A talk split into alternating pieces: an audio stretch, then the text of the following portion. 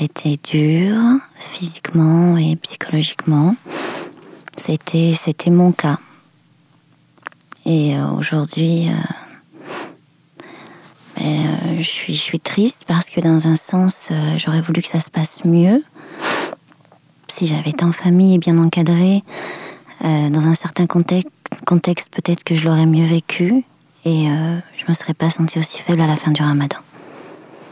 Pour l'Aïd, donc hier, je l'ai passé toute seule en premier lieu. Donc, euh, il se trouve que qu'en début de soirée, donc euh, des amis à moi qui ne sont pas du tout musulmans, donc je tiens à le préciser, euh, m'ont fait une surprise et sont arrivés à la maison avec avec plein de courses et et m'ont fêté la fête de l'Aïd. J'ai été très très très heureuse. Donc j'ai passé une très très bonne fête de l'Aïd. Je me prénomme Dalila. Voilà, c'est mon vrai prénom. Euh, ce changement de prénom, euh, sincèrement, c'était peut-être la peur de me sentir jugée. Je voulais faire part d'une expérience, mais j'avais peur du regard des autres. Et j'avais peut-être peur de, de, me sentir euh, jugée. c'est peut-être ce qui s'est passé d'ailleurs.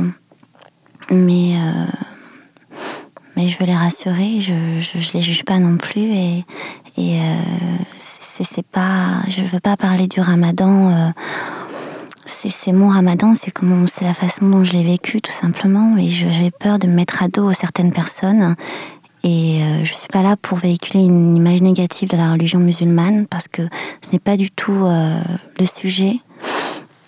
Et ça, faut qu'elles le comprennent. Donc, je respecte tout à fait euh, euh, la façon dont elles l'ont vécu. Hein. et je veux qu'elles comprennent aussi, qu'elles sachent qu'il y a des personnes qui sont seules et pour qui c'est terrible et c'est très très dur de le vivre. Tout simplement. Voilà.